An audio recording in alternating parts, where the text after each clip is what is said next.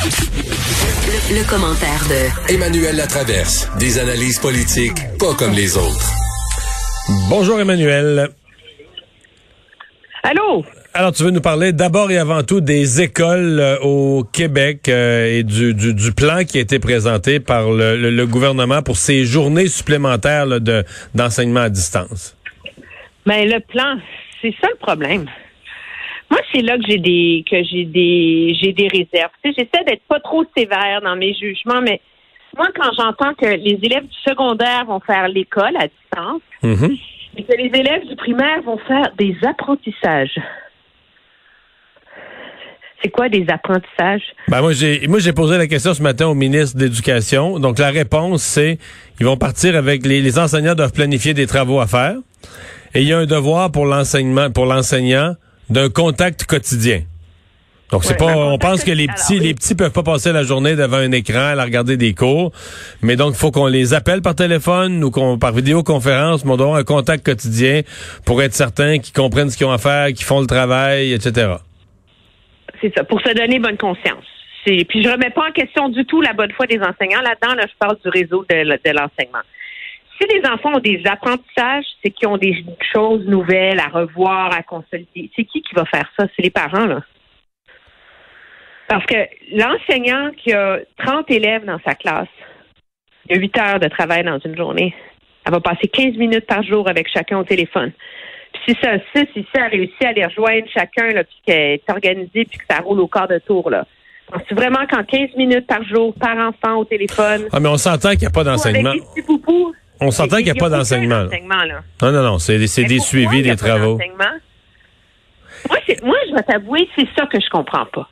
Je veux dire, je j'ai eu de la misère à le comprendre au printemps, mais là qu'on est rendu au mois de décembre et qu'il n'y a pas un plan pour l'enseignement à distance au primaire, je ne comprends pas. C'est c'est c'est c'est surréel. Est-ce qu'en Ontario, par exemple, euh, on fait l'enseignement à distance même aux petits de 6 ans? Oui. Ah oui? C'est ça, je me posais la Ben question. oui. Moi, moi, je vais, je vais te raconter très clair. Je sais pas ce que ça donne, mais je peux te dire très clairement, ma gardienne est euh, éducatrice à la maternelle. Et elle fait la classe à tous les jours à des petits. Alors, il y a des façons de le faire. Je, je, je sais pas ce que ça donne, là, mais je veux te dire, moi, je, puis là, on dit les petits. OK, il y a la première, il y a la deuxième année, mais les enfants troisième, quatrième, cinquième, sixième année, je m'excuse, là, ils sont capables de travailler avec leurs ordinateurs s'ils ont été préparés. Tu sais, dans les écoles en, Ontario, dans plusieurs commissions scolaires, on a réussi à équiper les enfants avec des ordinateurs. On a intégré tout le travail numérique dans la façon de donner les devoirs, de remettre les devoirs, de tout ce qui est compliqué à gérer avec l'informatique, ça a été intégré, appris depuis le mois de septembre. Alors, c'est ça qui fait qu'en Ontario, ils ne ferment pas les écoles pour l'instant. Ça se peut qu'ils les ferment. Nous, les parents ont reçu une note. Il est possible que, l'école ferme. Vos enfants vont partir de l'école vendredi avec tous leurs outils, tous leurs ordinateurs, tout leur ma- matériel scolaire pour pouvoir reprendre l'enseignement à distance si c'est nécessaire. Pourquoi les enfants du Québec n'ont pas droit à ça? Et tu penses qu'on devrait avoir un nouveau plan en janvier? Mais ça prend, je, veux dire, moi je pense que en janvier, on a, il faut quand même lever notre chapeau au système d'éducation, qui a quand même réussi, je pense, à passer au travers de, de l'automne. Il est fini sur les genoux, épuisé, mais bon, on a réussi. Mais j'ose espérer qu'on va profiter de cette pause-là pour essayer de revoir qu'est-ce qu'on peut faire de mieux. Vraiment régler le dossier de la ventilation là, depuis le temps que ça dure. Ben là. non, mais au contraire, aujourd'hui, on a annoncé que c'est sûr qu'on ne le réglerait pas. Le rapport sur la qualité de l'air dans les écoles, etc., est remis, qui devait être remis, on attendait d'une journée à l'autre en décembre, tout ça est remis au mois de janvier.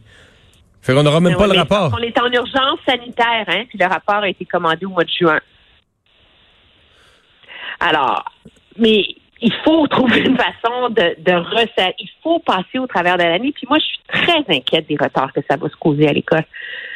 C'est, c'est énormément de travail pour les parents d'essayer d'épouser, la- d'épauler leurs enfants pendant qu'ils travaillent, qu'ils font le reste, etc. Ça demande un haut niveau de pédagogie, d'éducation. Ça demande une super bonne relation avec ses enfants. Je veux dire, c'est hyper difficile à faire.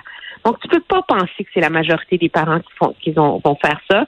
Donc, tu as des enfants hypothéqués qui n'ont pas rattrapé la matière et que là, qui s'en vont, on l'espère pour deux, pour quelques jours seulement, mais c'est des jours objectivement qui sont perdus, là.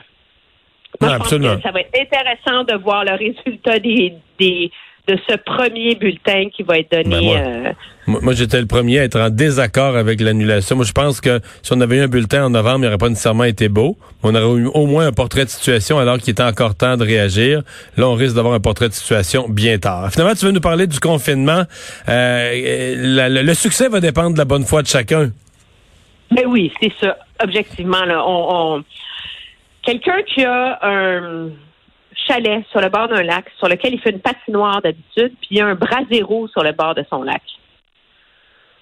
Cette personne-là ne peut pas faire du patin avec ses enfants et petits-enfants dehors sur son lac, mais peut aller en faire à l'aréna du coin. Donc, on s'entend qu'il y a beaucoup de grands-parents ou de gens qui ont des chalets qui vont le faire pareil. Est-ce qu'ils vont être assez disciplinés pour pas rentrer en dedans, respecter les règles? C'est c'est ça, c'est la capacité de discipline qu'on était déjà au bout du rouleau, je pense, qui pèse dans la balance à partir du moment où le gouvernement a décidé de ne pas euh, imposer des barrages policiers pour empêcher aux gens de se déplacer entre les régions. Mais de toute façon, euh, on s'entend que un party de, de, 50 personnes, ça laisse une trace. Là. Mais une famille qui respecte pas les règles, mais avec des petits nombres, tout ça, ça, ne laissera pas de traces. le gouvernement, euh, quand l'expression contrat moral, c'était aussi ça, c'était aussi la reconnaissance que c'est pas une affaire policière, c'est une affaire de contrat avec la société, de contrat avec les citoyens, de dire, regarde, ça va mal, on a des problèmes dans notre système de santé, on a besoin que chacun agisse euh, intelligemment. C'est ça. Puis dans agir intelligemment, euh, c'est là, je pense qu'il y a assez de marge dans le plan pour que les gens le fassent à, mais en même temps, est-ce qu'il, est-ce que ça va vraiment être respecté? Moi, je pense que tout repose là-dessus. Je veux dire, c'est, vraiment, c'est le plus grand exercice de bonne foi et de discipline de tous les temps parce qu'il n'y a pas les filets euh, très serrés qu'il y avait au printemps dernier, alors qu'objectivement, on recherche le même effet. C'est ça qui est difficile avec le temps des fêtes. Bon, on va le savoir en janvier ce que ça a donné. Et merci beaucoup, Emmanuel. Au revoir. Bye bye. On va s'arrêter pour la pause commentaire avec Pierre Bruno dans un instant.